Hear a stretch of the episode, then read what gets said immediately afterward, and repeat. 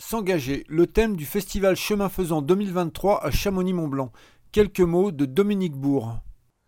Moi, je ne vous parle pas en tant que, philosophe. Là, ce qui m'a été demandé, c'est juste de refaire un petit point sur la, situation qui nous échoit en donnant un petit peu de, de, profondeur historique à ça. Si, on regarde les, les différentes difficultés euh, écologiques auxquelles on est confronté aujourd'hui, il y en a trois. Alors il y en a une qui est facile à comprendre, c'est la question du dérèglement climatique. C'est visible, on peut le mesurer, enfin on peut le ressentir, pas le mesurer, mais le ressentir soi-même. Euh, on l'a vu hier déjà au moins depuis 2018. Il y a l'effondrement du vivant, c'est moins simple à comprendre. Euh, c'est beaucoup plus difficile à modéliser, à connaître euh, de, façon précise, mais chacun, enfin en tout cas, ceux qui sont un peu plus âgés, ils se souviennent de leur euh, virée nocturne il y a une vingtaine d'années, où tous les 200 km, fallait s'arrêter. Un temps, les, les pare-brises étaient maculés d'impacts d'insectes. Aujourd'hui, vous pouvez traverser la France en plein mois d'août, en pleine nuit, à part quelques moustiques suicidaires vous n'aurez pas à vous arrêter. Donc ça, c'est quand même un, indice que chacun peut mesurer. Et un autre encore qu'on euh, ne mesure pas comme ça, qui est l'épuisement des, ressources. Hein, je vous avais dit hier que euh, pour la transition énergétique, il faudrait consommer euh, autant de métaux entre aujourd'hui et, le mi-temps du siècle que ce qu'on a consommé depuis les débuts de la métallurgie jusqu'à jusqu'à aujourd'hui. Très rapidement sur la question du climat, comme sur la question du vivant, ce qu'il faut bien comprendre, c'est la rapidité du phénomène. Euh, si je prends le vivant, c'est très simple à, comprendre. Hein. Il y a eu cinq extinctions avant nous, celle du Permien. Euh, là, c'est carrément 90% des êtres vivants qui ont disparu. Mais à chaque fois, ça disparaît sur des millions d'années. Et par exemple, cette fameuse extinction-là, le temps de reconstitution d'une diversité du vivant analogue, c'est 100 millions d'années. Pour des extinctions plus courtes, c'est 5 à 10 millions.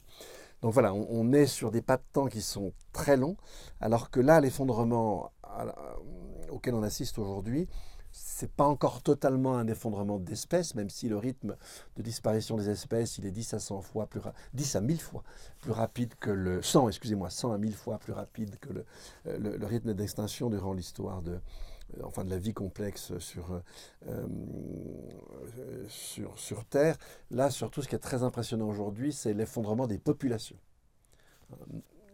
si vous prenez les, les, vertébrés, aujourd'hui, les vertébrés sauvages, c'est 3%. 67% sont nos animaux domestiques, surtout nos animaux d'élevage, et, nous, c'est 30%. Et, les 3, 3 à 2, en fait, qui restent, c'est les vertébrés sauvages. C'est un changement d'équilibre total si on, prend simplement un siècle ou deux euh, de, de, recul. Et comme vous le savez, les, populations d'insectes, alors elles s'effondrent à une rapidité complètement dingue.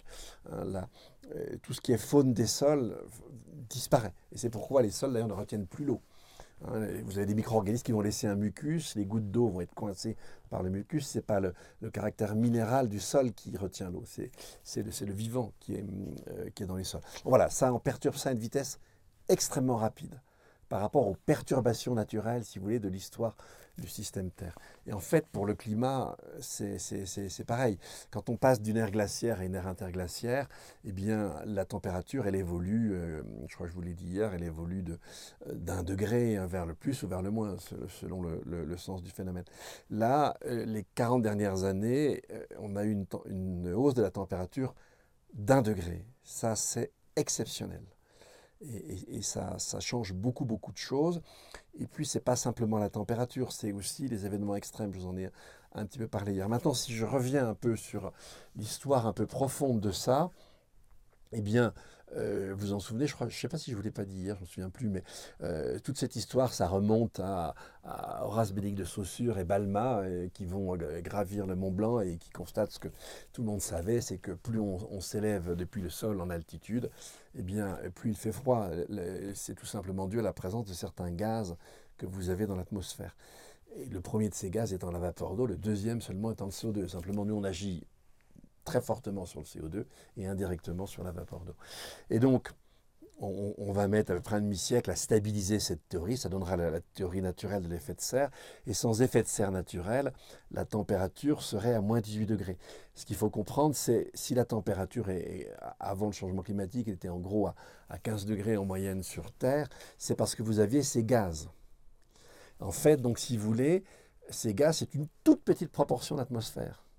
Hein, par exemple, pour le dioxyde de carbone, là, même à cette altitude, peut-être un peu moins, mais vous avez en gros 420 molécules de dioxyde de carbone dans un volume d'un million de, molécules d'air. Donc on compte en partie par million. C'est tout petit, partie par million. Si je regarde le méthane, on compte même en partie par milliard. Et c'est partie par million, c'est partie par milliard, ça fait passer la température de moins 18 à 15. Donc en fait, ce qui est dramatique dans le dérèglement climatique, c'est que on joue sur une loupe. Nous, on agit terriblement sur une loupe. Et donc effectivement, les effets sont très très forts.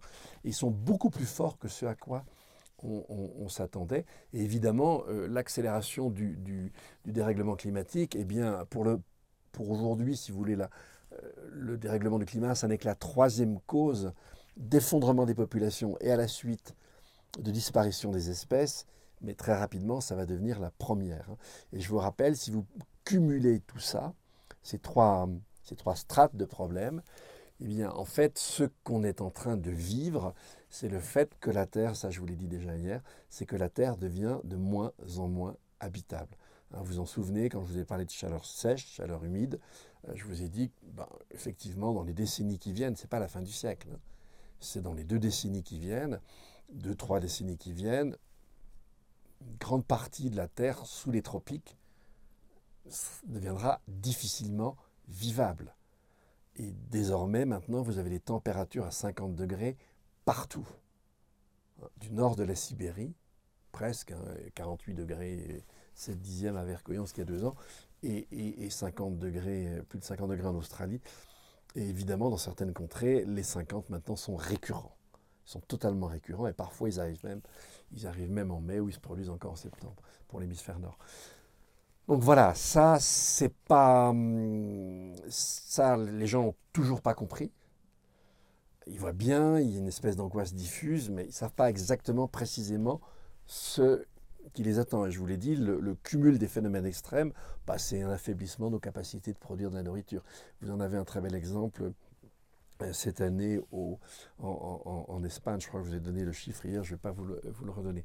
Donc en fait, euh, si on regarde ces différentes choses-là, on peut se dire qu'effectivement on rentre dans une, forme, dans une forme de tunnel. Je ne sais pas du tout combien de temps va durer ce tunnel. Moi, je ne crois pas du tout au, si vous voulez, par exemple, maintenant, d'ailleurs, les, climatologues finissent aussi par dire la, même chose. Le, scénario le plus élevé, hein, le RCP 8.5, c'est-à-dire plus 8 watts, 5 par mètre carré, plus personne n'y croit. C'est-à-dire qu'en fait, les effets déjà à 1 degré 2 sont déjà tels qu'on se dit qu'on va tellement morfler à 2 degrés que de toute façon, nos activités économiques, nos envies de consommer vont se tasser, si ce n'est s'effondrer. Et donc on n'arrivera jamais dans les scénarios les plus élevés parce que les problèmes sont beaucoup plus forts et beaucoup plus rapides que ce qu'on croyait. Donc voilà, on rentre dans un tunnel, et si on rentre dans un tunnel, eh bien on finira par en sortir. Hein. et euh, alors le, pas de temps, il est, il, est euh, si vous voulez, il est à peu près une vingtaine d'années. Hein. Une vingtaine d'années, c'est c'est à partir de quoi on établit une moyenne d'augmentation de la température sur Terre. Hein. Et, euh, c'est aussi grosso modo le temps d'inertie du système climatique. Hein. je vous l'ai dit hier, je crois, le climat d'aujourd'hui, c'est les émissions cumulées jusqu'à 20 ans. Et donc, le climat qu'on aura dans 20 ans, c'est grosso modo les émissions qu'on a accumulées jusqu'à jusqu'à aujourd'hui. Mais on peut imaginer que ça va tellement tabasser que le genre humain qui jusqu'à aujourd'hui se conduit à peu près comme plan pourrait finir par évoluer. Et comme nous avons ici un spécialiste de l'évolution vers le meilleur du genre humain, je vais lui laisser la parole.